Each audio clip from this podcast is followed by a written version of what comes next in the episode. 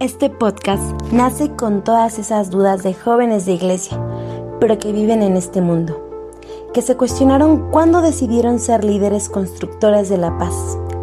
Anímate a seguir este podcast de acompañamiento y de formación y profundizar en temas de autoconcepto, inteligencia emocional, ideología de género, espiritualidad, apegos, salud del alma, sacramentos, que la Pastoral Juvenil de la Diócesis de Izcali quiere ofrecer como acompañamiento y como formación a nuestros líderes juveniles, para que así sean jóvenes libres y santos, sanos y constructores de la civilización del amor entre nos. Escúchanos y acompáñanos en temas del joven y para el joven líder y católico.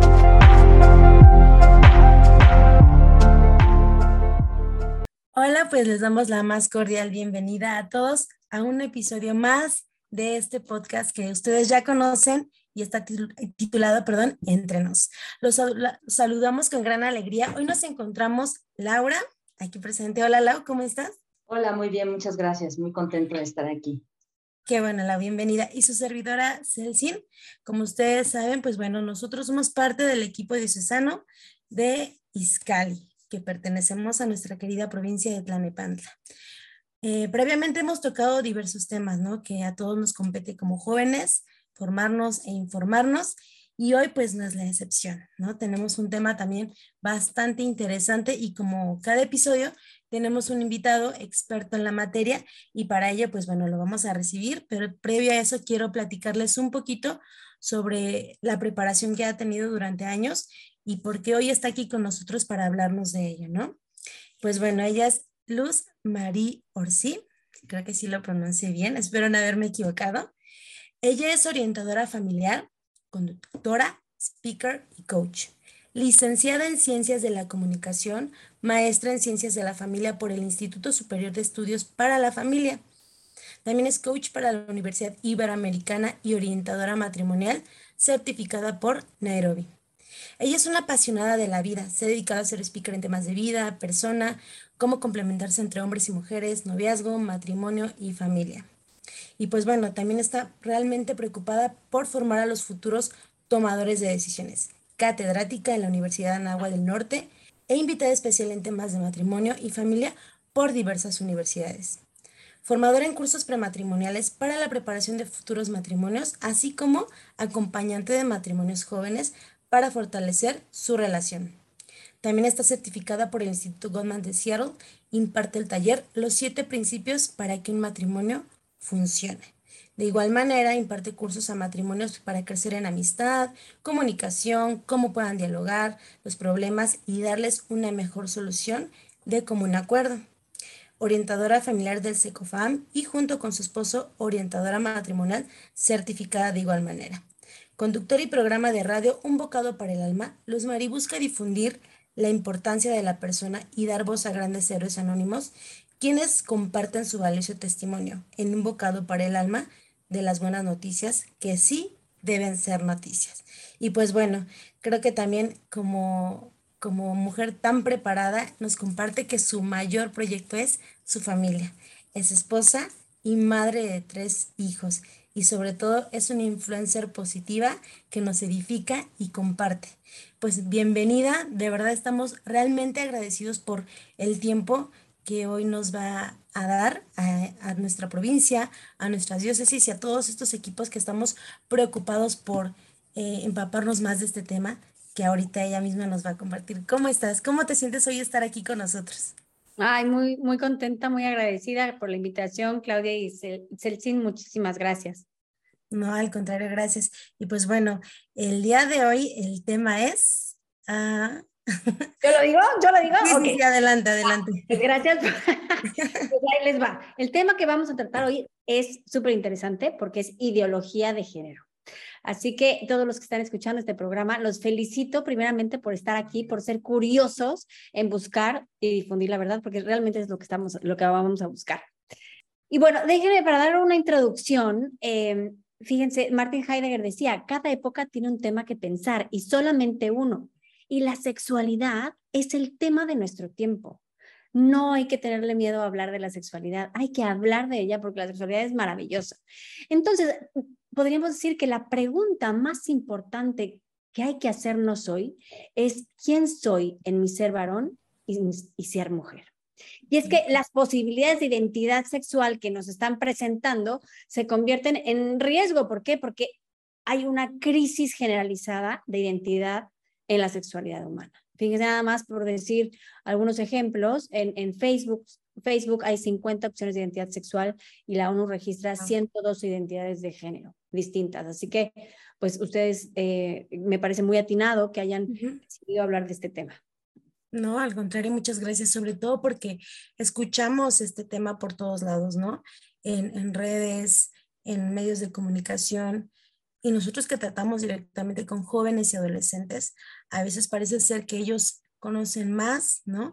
Pero sobre todo es saber de qué fuentes viene esa información, ¿no? Ellos tienen al alcance todo, pero creo que ante todo debemos tener las fuentes fidedignas, ¿no? Como decíamos, la ideología de género la escuchamos por todos lados, pero realmente sabemos qué es, qué es este tema tan, podría llamarlo controversial.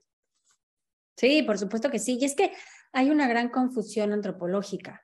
Eh, en la, antes de empezar a arrancar el, de el tema, déjenme eh, poner esto, sentar esta base. la, la, la, pregunta que está en el fondo, o la confusión que está en el fondo de la ideología de género es, ¿tenemos cuerpo o somos cuerpo? Yo en las prácticas que he tenido eh, con jóvenes, eh, en un 90% justamente me dicen, y háganse ustedes la pregunta antes de que llegue la respuesta, es si somos cuerpo o somos cuerpo. El 90% de los jóvenes dice, tenemos cuerpo, incluso adultos, ¿eh? porque no nos, vamos a ir con jóvenes, también hay una gran confusión, ignorancia en los padres de familia. Y el verbo tener es para relaciones de posesión. Yo tengo celular, yo tengo mi termo, yo tengo mi ropa, yo tengo... y con ellos puedo hacer lo que se me pega la gana. Sin embargo, no tengo cuerpo, soy mi cuerpo. Se nos olvida que es este, una, esta unión eh, y que de lo contrario, de no, no darnos cuenta que es esta unión de cuerpo y espíritu, reducimos a la persona a una mentalidad utilitarista, materialista, reduccionista, secularista. Entonces, no nos podemos reducir a ser solo materia, sino que tenemos que eh, regresar y aclarar esta confusión que somos cuerpo y espíritu, somos, somos seres corpóreos o eh, espíritus encarnados.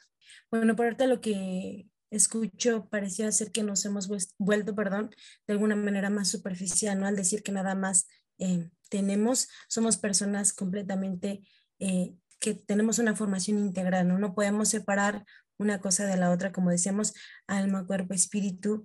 Y entonces, ¿cómo es que hemos llegado, bueno, hasta este punto? O sea, ¿de dónde podemos decir que, que surge todo esto para que hoy en día, digo, pues eh, creo que tenemos por ahí más o menos el rango de edad, ¿no? El, tipo de generación, pero que tal vez cuando éramos un poco más jóvenes no escuchábamos tanto de eso. Y hoy en día estamos muy bombardeados de ello y que hay muchas personas preocupadas, por ejemplo, tú eres una gran muestra de ello, que se están preocupando por hacernos ver qué es la ideología o de dónde nace o por qué estamos hoy hablando de ello. Es, el, es, es, muy importante lo que estás diciendo y nada más déjame sumar un punto. No solamente es de jóvenes esta confusión, porque como bien dijiste tú, cuando los adultos de la generación X estábamos más jóvenes, no hablábamos de estos puntos, no, no se hablaba de esto, no se conocía esto.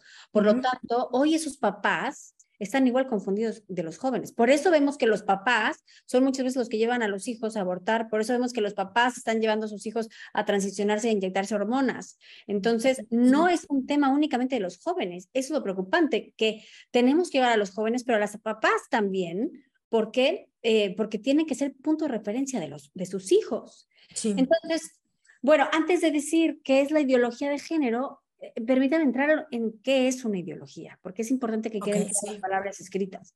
Una ideología es un sistema cerrado de ideas que parten de una premisa falsa. Un ejemplo puede ser en el, eh, en el nazismo, ¿no? La raza aria es, eh, es la raza superior. Por consiguiente, todas las demás razas son inferiores, ¿no? Entonces, uh -huh. cuando hacemos este plan, un pla planteamiento falso, eh, cerrado, todo lo que sale de ahí puede ser aterrador. Eso es una ideología. Después se impone por la fuerza. ¿Por qué se impone por la fuerza? Porque no no está sustentado científicamente, es decir, no hay evidencia. La teoría tiene evidencia y la ideología se tiene que imponer por la fuerza. ¿Por qué? Porque no tiene evidencia. Por lo tanto, ¿dónde lo podemos, dónde podemos ver que se impone por la fuerza? Cuando dicen homofóbicos, intolerantes, retrógradas. O sea, si no estás conmigo, eh, eres todo esto, ¿no? Es la imposición por la fuerza. Y tercer punto importante de una ideología es que no busca la verdad. Las ideologías no buscan la verdad. Al principio de aquí yo les dije, los felicito por estar aquí, por buscar la verdad. Es, las ideologías no buscan la verdad, sino más bien buscan el, el éxito social o el éxito político. Ahora, ya que entendemos que es una ideología, vámonos a género. ¿Qué es género? Cuando hablamos de sexo, a ver, la sexualidad se compone del género y del sexo. Sexo se refiere a lo biológico, al ser, ¿no? Que solo tiene dos modalidades, hombre y mujer, XXXY. Y género, por el otro lado, es lo cultural, es decir, no es el ser, sino el quehacer del hombre. Y aquí puede ser en, eh, neutro, ¿no? O sea, es una construcción, es lo que la sociedad lo va construyendo. Construcción social. Entonces, ¿qué es, ahora sí, qué es ideología de género? Es una, o sea, primero es una ideología, es decir, un sistema cerrado de pensamiento que defiende que las diferencias entre el hombre y mujer, a pesar de las obvias diferencias anatómicas, no corresponden a una naturaleza fija, sino que son construcciones meramente culturales hechas según los roles y estereotipos de cada sociedad. Es decir, los ideólogos dicen que aunque muchos crean que hombre y mujer son una expresión natural de un plano genético, el género es producto de la cultura y del pensamiento. Es decir, que esa, que es, esa construcción social es la verdadera naturaleza de todo individuos. Lo que nos están diciendo aquí es que los ideólogos no reconocen la naturaleza humana. No nacemos hombre y mujer. Lo que nos están diciendo aquí, en resumidas cuentas, que es la ideología de género, es una corriente de pensamiento que dice que el ser humano nace sexualmente neutral y luego es socializado en hombre-mujer. Por lo tanto, no existen dos sexos, sino más bien muchas orientaciones sexuales. ¿Cuántas orientaciones sexuales? Pues cuántos seres humanos hay en la Tierra, porque cada quien se puede autopercibir como lo que se le pegue la gana, ¿no? Por eso hablan del género, porque puede ser desde neutro hasta eh, elefante, o, no sé si conozcan el hombre que se cree dálmata, o, ¿no? o sea, lo que sea, muy famoso. Exacto. Entonces, el, siguiente aspecto de la corriente de pensamiento es que los aspectos biológicos del sexo no condicionan al ser humano. ¿Qué quiere decir esto? Que hoy por hoy los doctores cuando nace un bebé no pueden decir, es hombre, es mujer, ¿no? Porque lo están determinando y eso es una injusticia y es intolerante. Por lo tanto, eh, y no, además no le dan oportunidad a esa personita que acaba de nacer de, decidir qué quiere ser, si hombre o mujer, porque el tener pene o vagina no lo determina. Y por último, el género es el sexo construido socialmente. O, o, sea, ¿qué quiere decir esto? Que cada quien es autónomo de elegir qué quiere ser y llevarlo a la práctica. Al final creo que hay una palabra que me sonaba mucho y, me queda hoy confirmada con esto de que son un conjunto de ideas, ¿no? Que quieren quitarle veracidad a lo que siempre hemos creído, ¿no? Hay una palabra que siempre que escuchamos ideología de género viene, es que nos tratan de adoctrinar, ¿no? Y la palabra de nos quieren imponer, cuando se impone es a la fuerza. Y sabemos que de alguna manera, pues los que sabemos nos resistimos, porque me vuelvo a quedar con lo del inicio, buscamos siempre la verdad, ¿no? Pero ante todo, pues esto debe tener un objetivo, creo que debe tener un fin, un interés principal, porque cada día, cada que pasan los años, toma más fuerza. Bien lo decías, cuando éramos más jóvenes, eh, podíamos escucharlo de repente en alguna, eh, no sé, película o algo así, pero no como hoy en día, que ya es algo que, que podemos ver en todos lados y que, como decías, nos quieren definitivamente meter a la fuerza, ¿no? Entonces, ¿cuál es la razón, el interés, el objetivo de esta ideología, que ya sabemos el término de ideología, pero ahora de esta ideología de género, porque pues algo debe tener, ¿no? No por eso sería tan eh, famoso de alguna manera a nivel no solo nacional, sino mundial, porque esto no, lo, no solo pasa en México, pasa en, en todos lados, en todos los países. Pues tiene varios objetivos. A ver, el primero sería que la ideología de género quiere desarticular, desarticular al hombre, es decir, eh, cuando la persona está tiene una identidad, identidad fuerte, no hay forma que la manipulen. Sin embargo, cuando el hombre eh, está no tiene una eh, identidad fuerte, está desarticulado, eh, donde su biología va por un lado, su psicología por otro y su parte social por otro, pues está desarticulado y entonces es muy fácil manejarlo. La ideología, no sé si conozcan esta, la, la, la, la, galleta de jengibre, que es lo, que hicieron, donde la identidad de género va por un lado, la expresión de género por otro, el sexo biológico por otro, la orientación sexual por otro. O sea, el ser humano está totalmente desarticulado, fracturado, y por lo tanto es muy fácil eh, que se compre cualquier ideología, porque no tiene una identidad eh, segura. Eh, la, ideología de género busca aniquilar la identidad del ser humano. Y la sexualidad, siendo la estructura fundamental de la persona, es lo primero que tiene que aniquilar. O sea, una identidad sana es aquella que el cuerpo, que la psique, que la parte, la, sociabilidad está en armonía, es decir, que yo veo quién soy, me reconozco y actúo en lo, lo, que, lo que veo físicamente y me sociabilizo de esa manera. Entonces, es muy fácil cuando tengo una identidad sana poder contestar quién soy. Lo más básico, soy un hombre, soy una mujer y en esa medida me puedo relacionar conmigo de manera sana y con los demás. Y con los demás, claro. Exacto. Entonces, el género eh, eh, depende del sexo. O sea, para crear una identidad sana, el género depende del sexo. Es decir, si yo eh, me reconozco niña o niño, ¿no? En esa medida se me va sociabilizando como niña o como niño para reforzar mi identidad y tener una identidad madura. Ahora, ¿Qué, ¿Qué, otra cosa, además de, de, construir a la persona, cuál es otro objetivo? de construir a la sociedad, que va junto con pegado, porque, a ver, si nosotros, ¿cuál es, vamos a pensar, cuál es la base de la sociedad? La familia. ¿Cuál es la base de la familia? El matrimonio. ¿Cuál es la base del matrimonio? La persona. ¿No? O sea, el hombre y mujer, que son complementarios. Por lo tanto, si la, si la ideología de género quiere deconstruir a los sexos, convirtiendo en una, una sociedad sin sexos, está deconstruyendo a la sociedad, ¿no?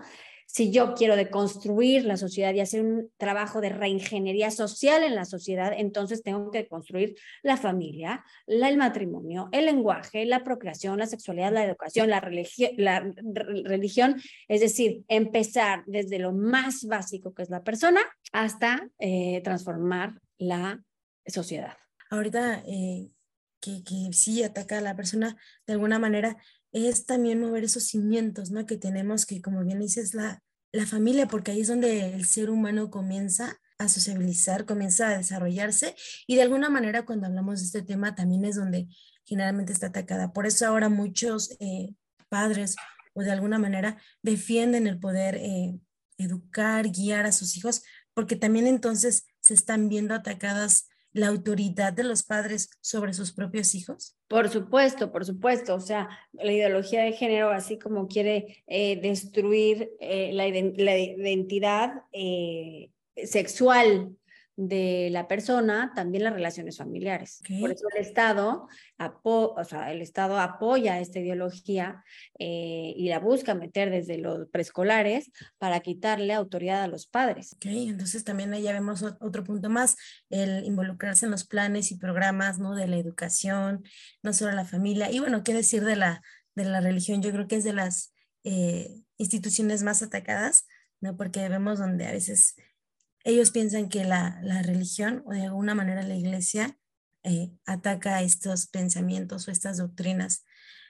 Pero hay un punto muy importante, entonces mencionábamos que ya no solo son jóvenes, son los papás.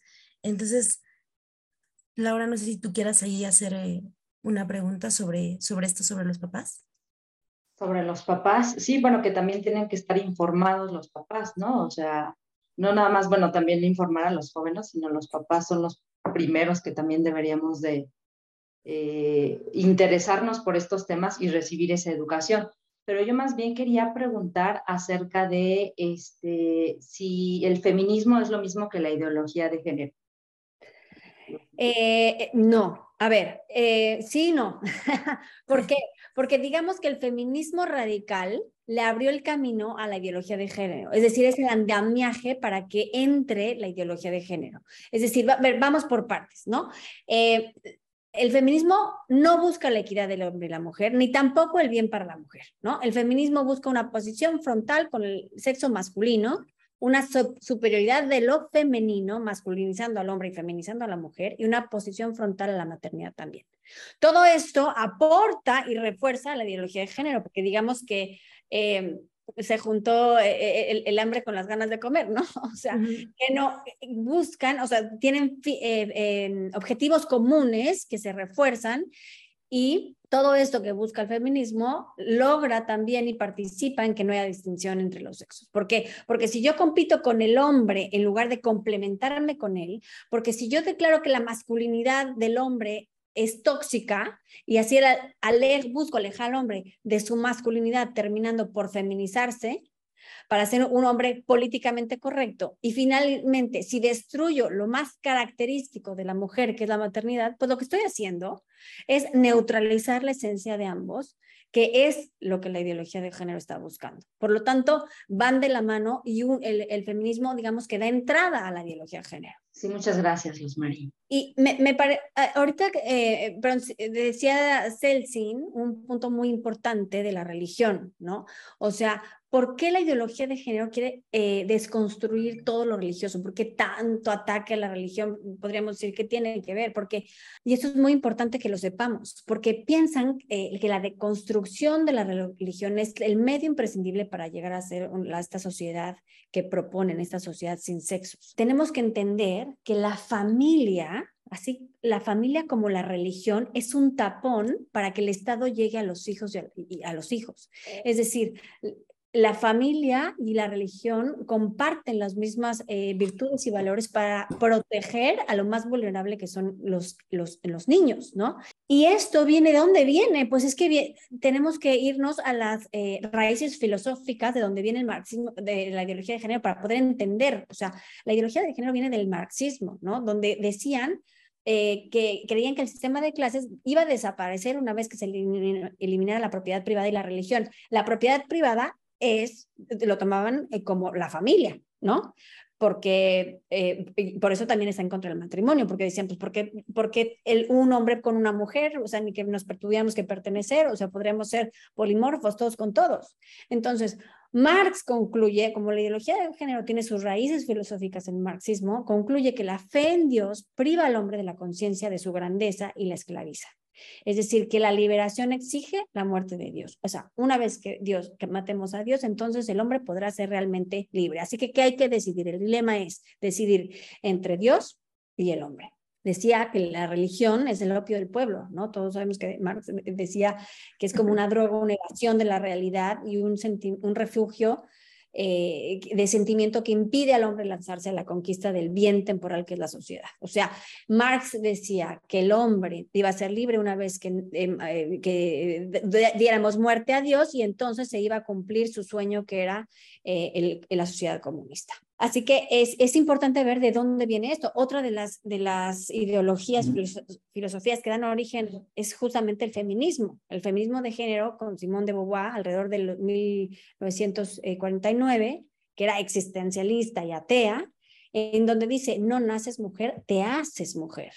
¿No? Y, esta frase es muy importante porque justamente es lo que propone la ideología de género, que nos podemos hacer como queramos. Si la mujer no nace, se, hace, pues el hombre también no nace, se hace. Así que podemos ser lo que, quiere, lo, que queramos. Entonces, otra eh, eh, feminista que dice, Firestone dice ah, que, que, existe la, ya juntando el marxismo con el feminismo, dice, hay, existe la necesidad de destruir no solo la, diferencia de clases, sino destruir también la diferencia de sexos.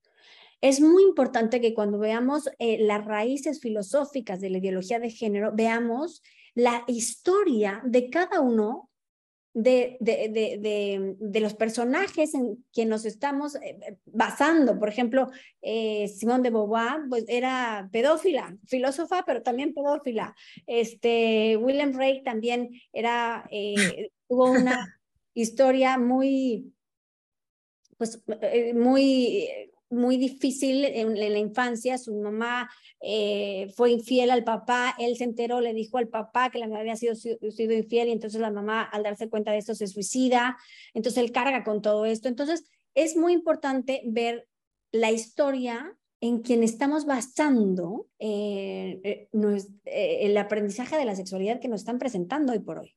Y por eso... Bueno, totalmente que... Ay, perdón. No, pero este, este, estamos un poco desfasados en el audio, pero por eso eh, Benedicto, ¿no? El Papa Benedicto decía que la filosofía de género, la ideología de género representa una de las armas ideológicas más peligrosas para destruir la vida y la familia y por lo tanto la sociedad. Claro, atacar aquí en este punto la tradición cultural. Creo que los cimientos totalmente son la familia y la iglesia, ¿no? Y, y este es su objetivo y creo que el tiempo y son más, más a ver y creo que es preocupante, ¿no? El saber, como ahorita decíamos, nosotros, bueno, yo todavía no soy eh, madre de familia, espero primero Dios algún día poder serlo.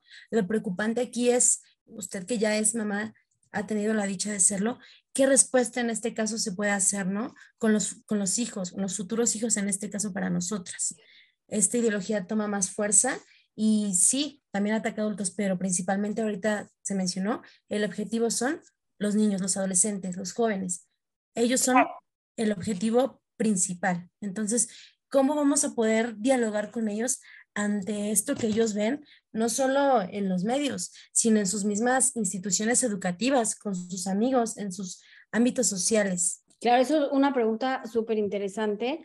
Bueno, primero, a entender que con, em, con una persona que está totalmente radicalizada, no se puede dialogar, ¿no? Entonces, no perdamos el tiempo en intentar formar eh, a, a, personas que están totalmente radicalizadas. O sea, vayámonos con los confundidos, con los ignorantes, con ellos sí se puede eh, eh, dialogar y además puede ser que tengan la intención de encontrar la verdad y de buscar la verdad y de razonar y tener un pensamiento crítico. Así que eso por un lado. Por otro lado, ¿qué podemos hacer?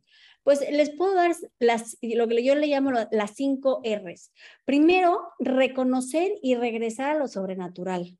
Es decir, como vimos al principio, somos cuerpo y alma, por lo tanto somos seres sobrenaturales. Si le quitamos a lo sobrenatural eh, lo espiritual, no tenemos algo natural, tenemos algo antinatural. Por lo tanto, eh, en mi vida, entender que mi vida no me la doy yo, he sido creado, ¿no? Entonces, reconocer que hay alguien más grande y que soy un ser sobrenatural de quien dependo. Ahora, la segunda eres Es reafirmar la diferencia y la complementariedad de la identidad masculina y femenina. Es decir, eh, evidenciar con, nuestros hijos la maravilla de, la, eh, de, ser mujer y la maravilla de ser hombre. O sea, que la mujer es custodio de la moral y de la belleza. La mujer está llamada a acoger, que tiene un poder de convocatoria importante, que todo lo que percibe con la razón lo baja al corazón, tiene una por eso tiene una intuición especial diferente al hombre. O sea, está llamada a humanizar el mundo. Si nos damos cuenta, cuando no sabemos quién es la mujer, vayamos a ver su cuerpo. La mujer amamanta, la mujer menstrua, la, la, mujer da vida, la mujer acoge, acoge al hombre en una relación sexual y acoge al bebé en su vientre durante nueve meses. A eso está llamada la mujer. Entonces, eso por un lado. Y al otro lado, eh, los hombres que regresarles el valor a los hombres. Todo hombre quiere desempeñar el papel de héroe porque héroe ha sido creado. Y aquí yo le digo que los hombres tienen estas cuatro P's, protector, proveedor, promotor y padre. Y le digo este mensaje a los hombres, no se dejen intimidar por las mujeres. Ustedes están llamados a ser hombres. Eh, lo vemos en las, en las películas de Disney, ¿no? Eh, como bueno, las películas de antes de Disney, porque ahorita ya Disney está súper ideologizado. Pero las películas de antes llegaba el príncipe eh, con su caballo y su espada y mataba al dragón para ir por y rescatar a la princesa. ¿Cómo está presentando las cosas hoy Disney eh, y la sociedad, no?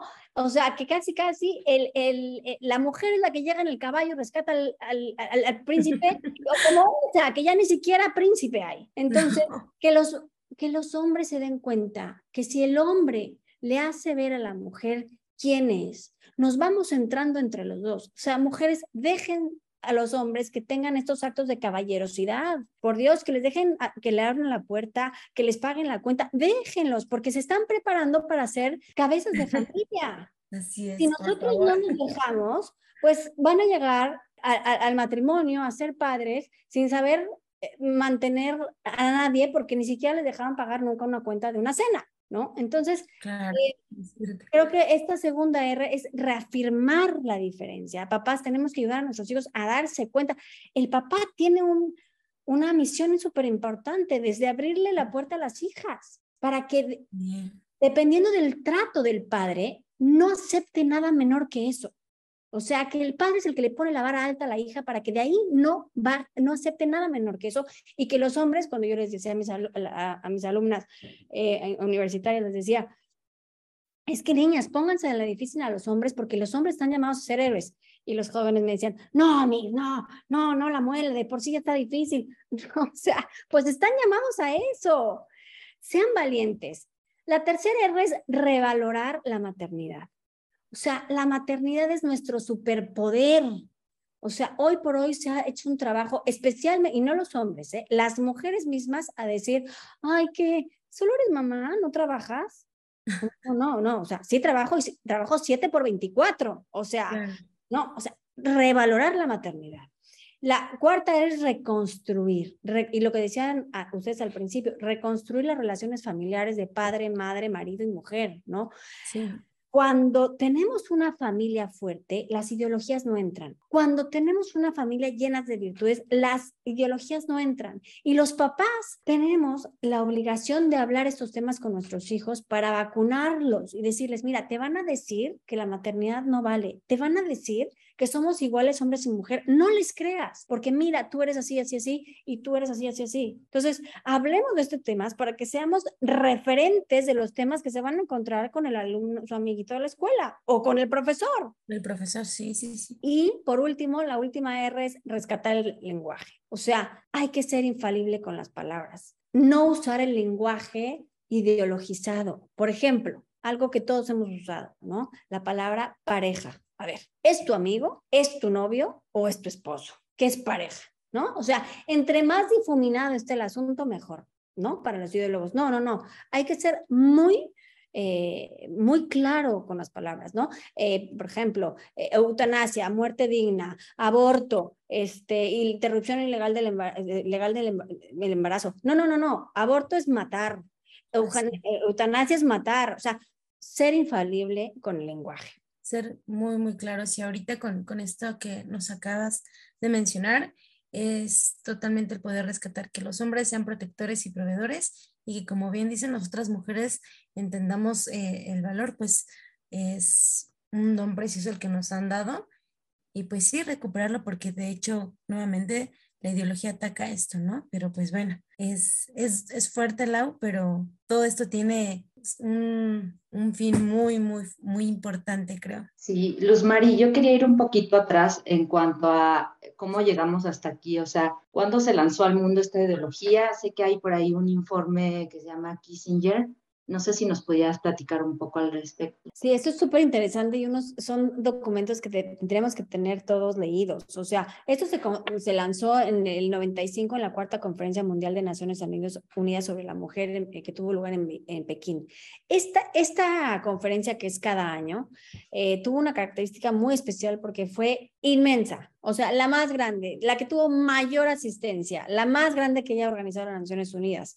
Sabían que iban a tratar ya este tema. Asistieron a la conferencia más de 189 gobiernos, 17 mil eh, participantes, 6 eh, mil delegados gubernamentales, 4 mil representantes de ONGs, 4 eh, mil periodistas de todo, incluyendo todas las organizaciones de las Naciones Unidas. O sea, fue inmensa. Y aquí em, se apoyó y se decidió que la ONU ¿no? Que, que pues es la que lanza muchas, em, no órdenes, pero propuestas, digamos, voluntariamente a fuerzas que los, los países deben de seguir o de recomendaciones que dan a los países que iba a seguir eh, este, eh, por, por la vía de género. Y es súper importante porque fíjense, en, esto se dio en septiembre del 95, donde fue, cuando fue la conferencia, y en junio del 95, o sea, unos meses antes, el Papa Juan Pablo II saca la Carta a las Mujeres. Él ya veía venir esto y saca la Carta a las Mujeres en donde rescata tres puntos que somos iguales en dignidad, pero diferentes en identidad y que somos además complementarios. Sin embargo, el mundo se fue por abolir la diferencia entre el hombre y la mujer. Sí, totalmente. Y del, del informe Kissinger. De, de, el informe Kissinger es un informe que eh, fue, eh, digo, se, hizo en el gobierno de Nixon. Cuando iba a salir Nixon, mandó, mandó hacer este informe en donde se pedía que se analizara prácticamente si, Estado, si eh, Estados Unidos estaba corriendo el riesgo de ser, eh, perder la primera potencia mundial, ¿no? Eh, entonces se dividió este informe en dos, en un análisis y en las propuestas. ¿Qué, qué analizó este gobierno? Analizó principalmente eh, dos cosas, que, el, que Estados Unidos iba a perder recursos naturales, ¿no? O sea, que iba, o sea, que los países tercermundistas iban a poder ser competitivos en cuanto a, en cuanto a este, recursos naturales y minerales, etcétera. ¿Por qué? Porque sí se estaban desarrollando y se está además multiplicando eh, las personas, ¿no? Entonces, al, en resumidas cuentas, cuando dan las conclusiones se dan cuenta que Estados Unidos puede ser, perder, ser la primera potencia mundial porque hay otros países que le pueden hacer juego en, en y, que pueden eh, quitarlo de este, de este primer, primera potencia mundial. Entonces dicen, híjole, ¿qué vamos a hacer? Porque esto es peligroso, se están multiplicando en los países de tercer mundo, se, están multiplica, se está multiplicando la gente y eso nos está poniendo en una situación eh, muy riesgosa. Entonces dicen, bueno, ya nos dimos cuenta de esto pero ahora, ¿qué vamos a hacer? Ah, bueno, pues entonces, en pocas palabras, dicen, hay que bajar la población. Pero no podemos decirles, oigan, ustedes países del tercer mundo tienen que bajar su población, porque nos van a mandar a volar y además, eh, pues imagínate cómo vamos a quedar ante el mundo. Entonces, ¿qué dicen? Tenemos que hacer una segunda versión del informe en donde demos, eh, eh, digamos que tenemos la mejor voluntad de ayudar a los países tercermundistas a no caer en, en un conflicto por la, por los, por la materia los recursos naturales y como son tantas personas, están multiplicando, pues entonces también que, tienen, que vayan, van a tener pues muchas incluso guerras por, eh, por, por hambre, ¿no? Entonces lo que hacen es hacen una segunda versión en donde dicen, nosotros Estados Unidos, en la mejor de las intenciones, queremos ayudar a los países tercermundistas y en el informe mencionan a qué países, este, en qué países quieren incidir. Uno de ellos es México, en donde les dicen eh, que eh, tienen, ¿no? Digo, hay muchas recomendaciones, pero una de ellas es el aborto y los anticonceptivos, porque saben que ningún país ha bajado su población sin despenalizar el aborto. Y por eso se empieza a dar esta guerra Em, de, los países, de los organismos internacionales hacia los países tercermundistas para permitir el aborto, imponer, imponer, imponer el aborto a cambio, por ejemplo, de negociar su agenda mercantil. O sea, si Estados Unidos quiere dar un préstamo, le dice, a ver, vamos a ver cómo estás tú, eh, si ya eh, cómo está tu agenda este, en cuanto al aborto y dependiendo de cómo esté, entonces te, eh, hago este, estos tipos de, de, préstamo que necesites, ¿no?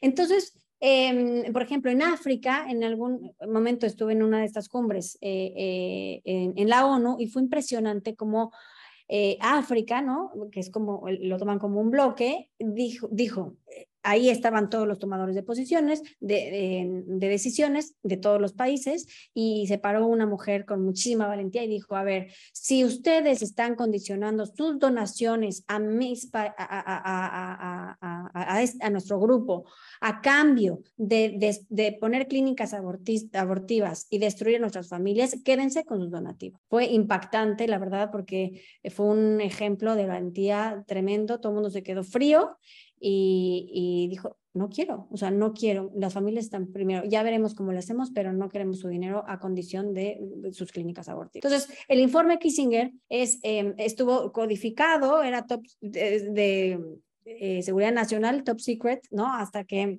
me parece que en el 89 fue cuando se desclasifica y se y se dan cuenta y se abre al mundo y nos damos cuenta pues, de sus verdaderas intenciones. Pero para eso ya se habían tomado muchas iniciativas, ya se habían, eh, ya se habían difundido eh, el, programa de anticoncepción, de, de, aborto, en de esterilización, incluso en muchos países, y, pues, hicieron el cálculo perfecto para que cuando se descodificara, eh, ya esas este, iniciativas ya estuvieran aplicadas en los gobiernos. Y además fue eh, con toda la velocidad y ventaja porque dijeron, los mismos países son los que tienen que, em, que presionar a su país para que tomen y acepten estas condiciones. Nosotros no se los vamos a poder implementar porque, eh, porque vamos a parecer como los malos, entonces son los mismos países, los mismos gobiernos los que tienen que hacer, forzar a sus países a tomar esas decisiones por el bien de las familias. Entonces, cuando empiezan las campañas, pocos hijos para darles, para darles mucho, la familia pequeña vive mejor, etcétera, etcétera. Todo eso todo eso que nosotros ya vivimos en nuestra generación, la generación X lo vivimos, fue porque venía del informe Kissinger. Muchísimas gracias, Luz Mari. Y por ejemplo, habías este, hablado de la cumbre de Pekín. Ahí eh, también habían, ¿a qué conclusiones llegaron ahí con respecto a género y sexo? En la cumbre de Pekín eh, se llega a la definición de género que dice, el género se refiere a las relaciones entre mujeres y hombres basadas en roles definidos socialmente que se asignan a uno u a otro sexo. Sabían perfectamente que esta definición iba a abrir las puertas para lo que hoy es ideología de género y nos iba a contraponer con una sociedad sin sexo. Se omitió la palabra sexo, ¿no? Exactamente, sí. O sea, em, como, Judith Butler, una de las eh, feministas hoy más leídas, eh, ideólogas más leídas eh, del mundo, que incluso es maestra en universidades de Berkeley y, lleva, o sea, tiene varios libros que hablan de esto, es la más leída hoy por hoy, dice em, que el sexo siempre fue género. Entonces, ¿para qué hablar de sexo si siempre fue género? Mejor nos quedemos, quedémonos con sexo. Digo, quedémonos con género. Y otra cosa, bueno, ¿cuáles serían, eh, hablando después de lo del informe Kissinger, ¿cuáles, ¿cuáles son los canales para llevar a cabo esta reingeniería social? ¿no? O sea que, bueno, decía, nosotros no lo podemos hacer, pero los gobiernos sí. Sí, e, eso es súper interesante porque, fíjense, para crear una cultura hay que atacar tres canales, la opinión pública, la legislación y la educación. Entonces, eh, fíjense cómo esto va aterrizando, porque, eh, por ejemplo, em, en, la, en la legislación aquí en México, ¿no? Está ya la, el proyecto de ley de infancia trans que salió en el 19. O sea, eh, México publica la ley para, menores, para que los menores elijan su género, ¿no? Em, también, pues, el matrimonio eh, la aprobación del matrimonio homosexual, la, la, la adopción homosexual. Entonces, por ahí vemos que está en la ley. Ahora, en la legislación. Ahora, opinión pública. ¿Qué es la opinión pública? Pues los líderes de, los líderes de opinión y los medios de comunicación. Lo que decíamos hace ratito, los medios de comunicación, pues Disney, ¿no? Disney y cuántas series hoy por hoy este, vemos totalmente ideologizadas. No sé si vieron las últimas películas que estuvieron en el cine, como por ejemplo eh, eh, eh Doctor, ¿cómo se llama este? Doctor, ay, Doctor, ay, este de Marvel, este, bueno, uno, la última, ¿cómo? Doctor Strange. Este, la última película que acaba de salir de ellos tiene una escena lésbica. Eh, eh, la, la, de Parque Jurásico, ¿no? ¿Qué tiene que ver los dinosaurios con, con ideología de género? Pues le meten escenas de, em, de lesbianismo. Y fíjense, los Óscares, por ejemplo, eh, ahorita que estamos hablando de los medios de comunicación, los Óscares cambian sus reglas para buscar una mayor inclusión. Es decir, la Academia de Hollywood va a exigir para ganar mejor película que tengan escenas eh, de, de, ideología de género, es decir, de los colectivos de inclusión. Entonces, eh, pues evidentemente ya, ya muchas caricaturas tienen, eh, este, están ideologizadas, muchas series para niños están ideologizadas. Por eso, ojo los papás, los que, los que creamos, eh, no por ser Disney podemos irnos tranquilamente y nosotros ver nuestra película. No, tenemos que revisar, hay muchas plataformas en donde pueden ver, por ejemplo, Common Sense, pueden meterse y ver lo que sus, eh, ver una reseña de lo que sus hijos están viendo. Hay una serie que se llama cuando nosotros éramos chicos se llamaba Full House y ahorita hicieron como la nueva versión que está totalmente ideologizada. Entonces, cuando nosotros dije, es muy buena estrategia porque, bueno, te preguntan tus hijos, ma, ¿puedo ver Full House? Sí, claro, qué emoción, qué padre, son los mismos actores de cuando estaba yo. Y cuando ves la nueva versión de ellos, están totalmente ideologizados. Entonces, tenemos que estar súper, súper, súper atentos. Yo, mi recomendación para los papás hoy, como están las cosas, es que quiten de sus televisores Disney. Em, en cuanto a educación, pues se nos viene un trancazo ahora con el nuevo plan de la SED para la 4T, ¿no? Este nuevo plan de trabajo con este modelo educativo de México, que México está presentando, que dice que va a tocar valores culturales, morales, amor al prójimo y ética de la fraternidad. Yo espero equivocarme, equivocarme, estoy prácticamente segura de que esto va a estar totalmente ideologizado, así que hay que fijarnos también en qué escuela tenemos a nuestros hijos y si en las escuelas están eh, con esta educación, pues podemos unir los papás para decir que no queremos eso para nuestros hijos. Totalmente. adelante, adelante. Eh, y bueno, ¿cómo podemos responder sin lastimar? O mejor dejar de hablar, o es mejor más bien este, dejar de hablar de la, la verdad para no lastimar a las personas que, que viven esto. Pues mira, Lau, lo primero que tenemos que tener claro como cristianos, ¿no? Es que siempre hay que hablar con la verdad. ¿No? Salirnos de lo políticamente correcto. O sea, sí existe la verdad. O sea, para poder responder como tenemos que responder, tenemos que saber que sí existe la verdad, la verdad, que estamos llamados a buscarla, a amarla, a defenderla y a comunicar. O sea, tenemos que, o sea, si yo dijera cuál es con urgencia eh, la característica que tenemos que tener, valentía. Tenemos que tener valentía para levantar la voz y no quedarnos callados ante la injusticia, ante la, ante la ah, eh, eh, injusticia, ante la mentira, ante la indiferencia, ¿no? Hay que prepararnos para el debate y con mucho amor, ¿eh? Entonces, ante tu pregunta que si se puede responder sin lastimar, sí, sí, practiquemos en la familia, practiquemos con los amigos, porque miren, ¿cómo podemos contestar sin lastimar sobre estos temas, ¿no? Porque vamos contra la corriente, me queda claro que vamos contra la corriente. Eh, lo podemos poner como en una balanza, o sea, en un lado tenemos la empatía y la compasión y del otro lado tenemos la verdad y la justicia. O sea, hay que mezclar estos cuatro ingredientes. Generalmente los progresistas, los pro-choice, los ideólogos, ideólogos son muy empáticos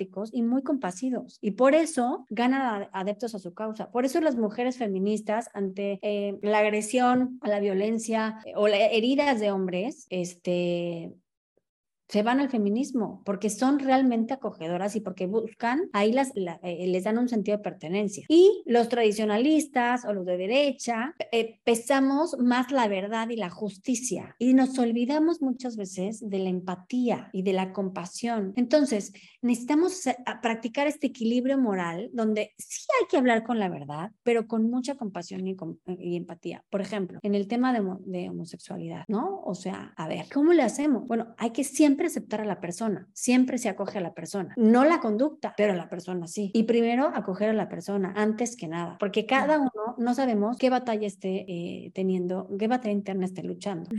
Así como la iglesia que es madre, madre, y maestra, ¿no? Que acoge, primero es madre y después eh, te habla con la verdad, te confronta, pero con muchísimo cariño, ¿no? Eh, y sí se puede, ¿eh? O sea, yo yo lo he practicado, eh, lo, hablo con, con, con, experiencia porque lo he practicado, tengo muchos eh, amigos con, con sentimientos de atracción al mismo sexo a quien quiero muchísimo y que incluso que les digo que no estoy que no estoy de acuerdo con su forma de vivir y hablo con ellos y se saben queridos y sin embargo eh, me buscan. Incluso a uno alguna vez me, me, me pidieron que si podía ser les prestaba mi vientre para tener un bebé imagínate. Y yo Y les decía, ¿por qué me preguntas a mí si sabes que yo ni siquiera estoy de acuerdo con tu conducta homosexual? Y, y, y, y, ¿por qué? ¿Por qué me, porque saben que los quieres, porque saben, lo sienten. Entonces, cuando tú le aceptas todo a alguien, es porque te falta amor. O sea, el amor exige. Y por eso los padres exigen, porque amamos a nuestros hijos. No hay amor sin exigencia. Así que si tratamos con una persona eh, que tenga confundido su antropología, que tenga heridas, que las haya eh, hecho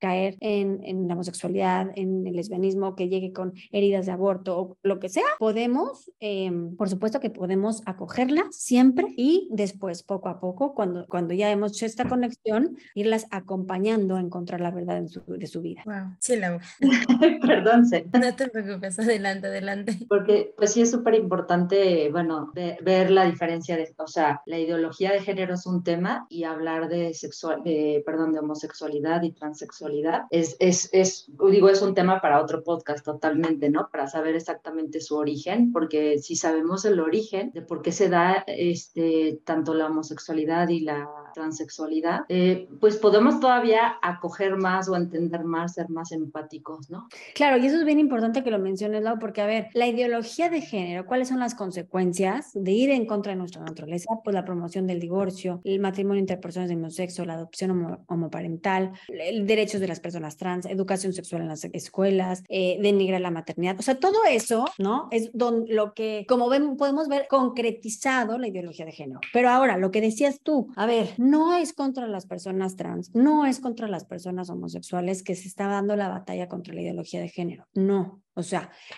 la, eh, eh, la, persona con una atracción, con sentimientos de atracción al mismo sexo, es esa persona que muchas veces ni siquiera lo buscó. Y, y, la persona transexual también. O sea, y han pasado por un sufrimiento muy grande y muy largo hasta que lo pueden hablar.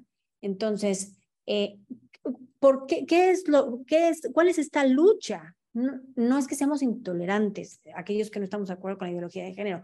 Con lo que no estamos de acuerdo no es con las personas con atracción al mismo sexo o con las tra transexuales, que sabemos que hay un sufrimiento importante, sino que sea, que lo pongan como una identidad o sea, hombre, mujer, homosexual, que lo, que lo suban de categoría, digamos, a una identidad, porque eso, eso es una, eso sí es una mentira, ¿no? Entonces, y que adoctrinen y que lo normalicen, eso, con eso no estamos de acuerdo, ¿no? Eh, y, estos, eh, los, los sujetos políticos, es decir, las herramientas que utiliza eh, los gobiernos y la ideología de género, es justamente estos grupos de feministas, de la comunidad LGBT, para su causa, es decir, eso es lo que nos molesta que los usen a ellos para su causa, porque no tienen por Es más, hay muchas personas con atracción al mismo sexo que dicen, yo no me identifico con, con, con, el gay parade, o sea, no, no me identifico, las mujeres, no, muchas no nos identificamos con lo que está buscando con el manifiesto feminista. Pues claro que no. sí, sí, sí. Entonces, hay que entender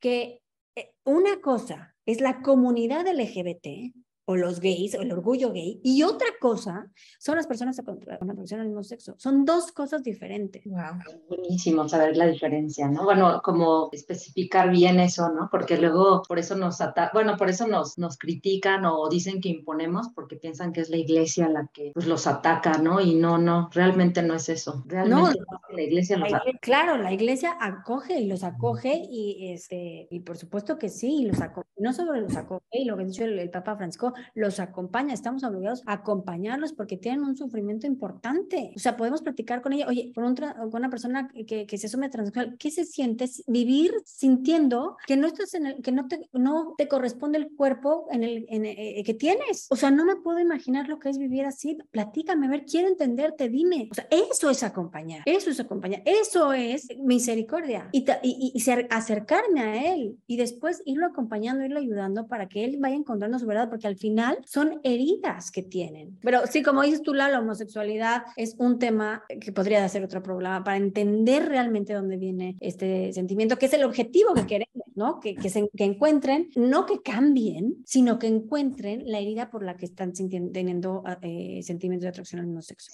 Sería un tema súper interesante y nos encantaría incluso que ahorita se hablara de ello, ¿no? Que no tenemos todo el tiempo que, que este, para, para, explicarlo, ¿no? Con detalle, pero bueno, eh, ¿tú qué dices, él al respecto? Pues sí, yo creo que es necesario el poder seguirnos documentando y claro, darle su espacio, ¿no? Como debe de ser para poder profundizar en estos temas, ¿no? Como bien hemos podido hacerlo, tal vez eh, quisiéramos todavía más, pero ya que pudimos tocar conceptos, origen, desarrollo de, de la ideología de género, creo que como jóvenes también hoy necesitamos eh, el poder accionar, el poder tener respuestas también porque en algún momento puede acercarse un adolescente, un joven todavía con nosotros y decir, ok, son intereses de personas poderosas con mucho dinero de esta agenda mundial que sabemos que su objetivo principal es eh, pues atacar la familia, ¿no? Y es ir contra eso para mí suena imposible, ¿no? ¿Cómo me pides que yo pueda hacer algo? Pero no puedo ni siquiera dialogar con esta eh, ideología, ¿no? Al inicio lo decía, ¿no? Es como, podría decirse perder el tiempo, pero hoy en día, con, con la edad que yo tenga, siendo adolescente, joven, profesionista, universitario, pero que pues estoy aquí también de alguna manera escuchando para saber qué puedo hacer yo, ¿no? ¿Qué puedo sacar de todo esto? Porque al final sí es importante el documentarnos, pero también el poder resolver, el poder hacer algo que todos necesitamos. Entonces, ¿qué podríamos nosotros decirles o qué tú le puedes decir tú a estos adolescentes y jóvenes, Guzmán? Híjole, mm, pues ahí les voy, ¿eh? Jóvenes, o sea, de plano, o sea. Preparadas. pues, sí, sí, apunten fuego. A ver, primero, ejerciten su pensamiento crítico. O sea, no se queden los super, no se queden en TikTok, por favor, no se queden en TikTok. por favor. Incidan en un campo de acción. O sea, en las, en las redes está una gran batalla cultural. Hablen, digan, eh, eh, argumenten. O sea, si no saben las respuestas, escriben a alguien que sea, que, que sepa y les ayudamos. O sea, no cabe eh, en los valores que se exaltan en la sociedad, que les invitan las redes a vivir, es el placer, las emociones, el consenso, la autonomía como en, en cuanto a libertad para hacer lo que Dios yo quiera. No, yo necesito, tengan la valentía de hablar de esfuerzo y de compromiso y de responsabilidad más que eh, eh, el ser feliz. O sea, dejen a un lado ser feliz. Con que sean buenos, van a, busquen ser buenos, van a, va a llegar la felicidad. Hablar, hay que hablar más de amor que de sexo. Hay que hablar más de verdad que de consenso. Hay que hablar más de razón que de emoción, más de interdependencia, es decir, de ver la necesidad del otro que de autonomía. Hay que hablar más de verdad, de la verdadera libertad que de libertinaje. O sea, esta ideología no va a triunfar porque, porque es un experimento filosófico que no va a tener base ni sustento científico. El problema está en la cuestión fundamental y lo peligroso de esto es que mientras que fracasa esta ideología, eh, se va a haber llevado a muchos jóvenes y que les habrá destruido la vida para, eh, y, y, y, los va a condenar a ser infelices porque se destruyen la vida. O sea, pensemos en estos jóvenes, en estas niñas de, de, de 14, 15 años que se están operando, en estos que se están quitando el pecho, en esta mastectomía, eh, jóvenes que se están eh, eh, en, en, estas disque operaciones de reacción del sexo porque no te reasignan el sexo, cada célula de tu cuerpo está sexuada y es imposible cambiarte de sexo, les, les, les están castrando, entonces eh, les están destruyendo la vida. Todos estos chiquitos que se están hormonizando y luego, y, y que se están llevando el traste a su salud, porque tienen gran porcentaje de, de, de, de cáncer, de osteoporosis, etcétera, o sea, mil, mil efectos secundarios en cuanto a su salud. Entonces, ustedes, ustedes tienen que ser valientes y hablar, hablar con la verdad, formarse y saber qué argumentos usar para defender, eh, estar en contra del aborto, para explicar por qué no los métodos anticonceptivos, por qué no al, el mal llamado matrimonio homosexual. Se, prepárense, prepárense. Nosotros adultos queremos, formados, queremos ayudarlos, pero ustedes tienen que dar la batalla porque esta Agenda 2030 que está eh, organizando la ONU para ustedes, la está haciendo sin tomarlos a ustedes en cuenta. Les están eh, eh robando el micrófono. Sean protagonistas de su tiempo, sean valientes, luchen, ah. levanten, hay que levantar la voz en una sana rebeldía. Levanten la voz en una sana rebeldía. Que la lectura de, la, de su realidad no sea ideológica, sino teológica. Creo que ese es muy importante el no mantenernos con una eh, actitud pasiva e indiferente, porque creo que eso nos ha llevado hasta este punto, por callarnos, por ir aceptando, porque pensar que en algún momento no nos compete, ¿no? Y creo que somos parte de esta sociedad, eh, somos jóvenes, unos padres en un futuro y creo que es necesario poder estar bien informados y poder también darles algunas eh, herramientas que nos pueda compartir, no sé, bibliografía, algunos, tal vez los chicos viven con, con el celular, no vivimos, entonces si tenemos el celular, pues darle un buen uso, que algo que nos edifique, entonces a lo mejor un canal de YouTube, un podcast, eh, los libros, autores, hay gente como usted, de verdad, que mi, mi admiración total, que se está preocupando de verdad por hacernos ver en qué punto estamos hoy y trabaja arduamente, ¿no? Escribiendo, subiendo videos, pero que de verdad vale la pena ver, ¿no? No para perder ahí una hora en TikTok. Entonces, ¿qué podría recomendarnos sobre estas herramientas? Y también, ¿por qué no? Si se puede, sus redes sociales, por si alguien quiere hacerle alguna pregunta de manera muy personal, ¿en dónde la podríamos encontrar? Porque también eso nos, nos ayuda, ¿no? También es parte de estas herramientas. Sí, claro. A ver, eh, les voy a dar este, dos libros eh, Agustín, de Agustín Lager y Nicolás Márquez, el libro negro de la nueva izquierda, se lo pueden leer para informarse. Eh, también el libro de Pablo Muñoz, Atrapado en el cuerpo equivocado. les recomiendo que le den una leída al informe Kissinger, digo no al informe completo, pero a un resumen del informe Kissinger para que no vean que le estamos diciendo mentiras aquí, porque realmente este, es increíble.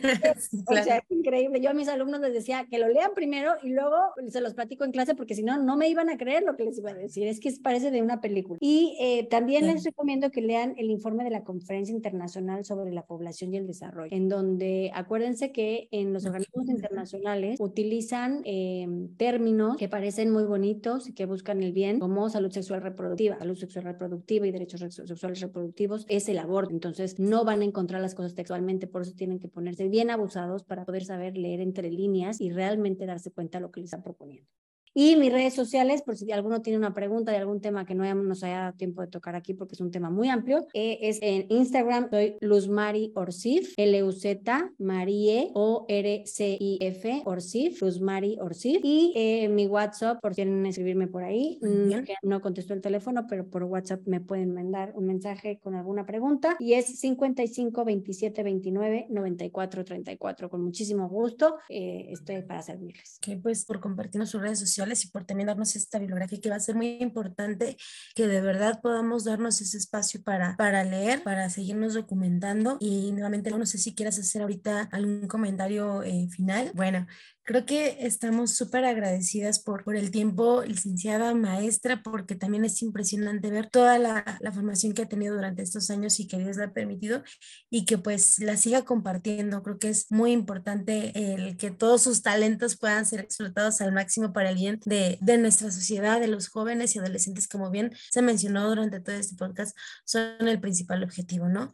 Y de verdad, admiración y respeto total, agradecimiento por, por parte de nuestra diócesis y también de la provincia de Tlanepantla, porque ahorita necesitamos gente como usted preparada y hablando con la verdad. Y nos llena de valentía el poder no callarnos, ¿no? Porque sí, a veces es, es muy duro el decir, pues es que me van a señalar y prefiero mejor ir con la corriente. Y creo que es mejor ir contra corriente, porque al final nosotros buscamos eso, ¿no? La verdad y, y recordemos que Cristo es la verdad absoluta. Entonces no tengamos miedo, vayamos confiados en ello, que, que no estamos solos, pero eso sí, bien preparados, ¿no? Como dicen, ya, ya nos compartieron aquí la maestra unas herramientas muy importantes y hay que seguirle buscando, pero siempre vayan a, la fuente fidedigna y que todo esto es una realidad que nos compete a todos preocuparnos y accionar. Lau. Muchísimas gracias, Rosmary. De verdad estamos muy contentas que, que hayas este, tenido esta disponibilidad de tu tiempo para compartir con nosotros y este, realmente te agradecemos mucho, Pacio, y pues te volveremos a invitar después para, yo creo que hablar de, de, de, tema que queda pendiente porque también es muy interesante y,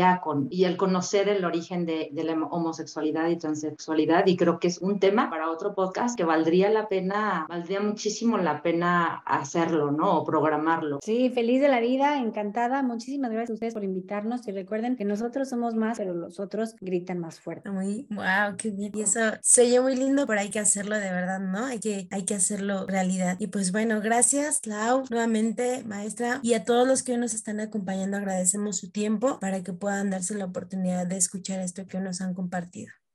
Esperamos vernos y oírnos en el próximo episodio. Que Dios los bendiga y pues nosotros nos despedimos. Hasta la próxima. Gracias por todo.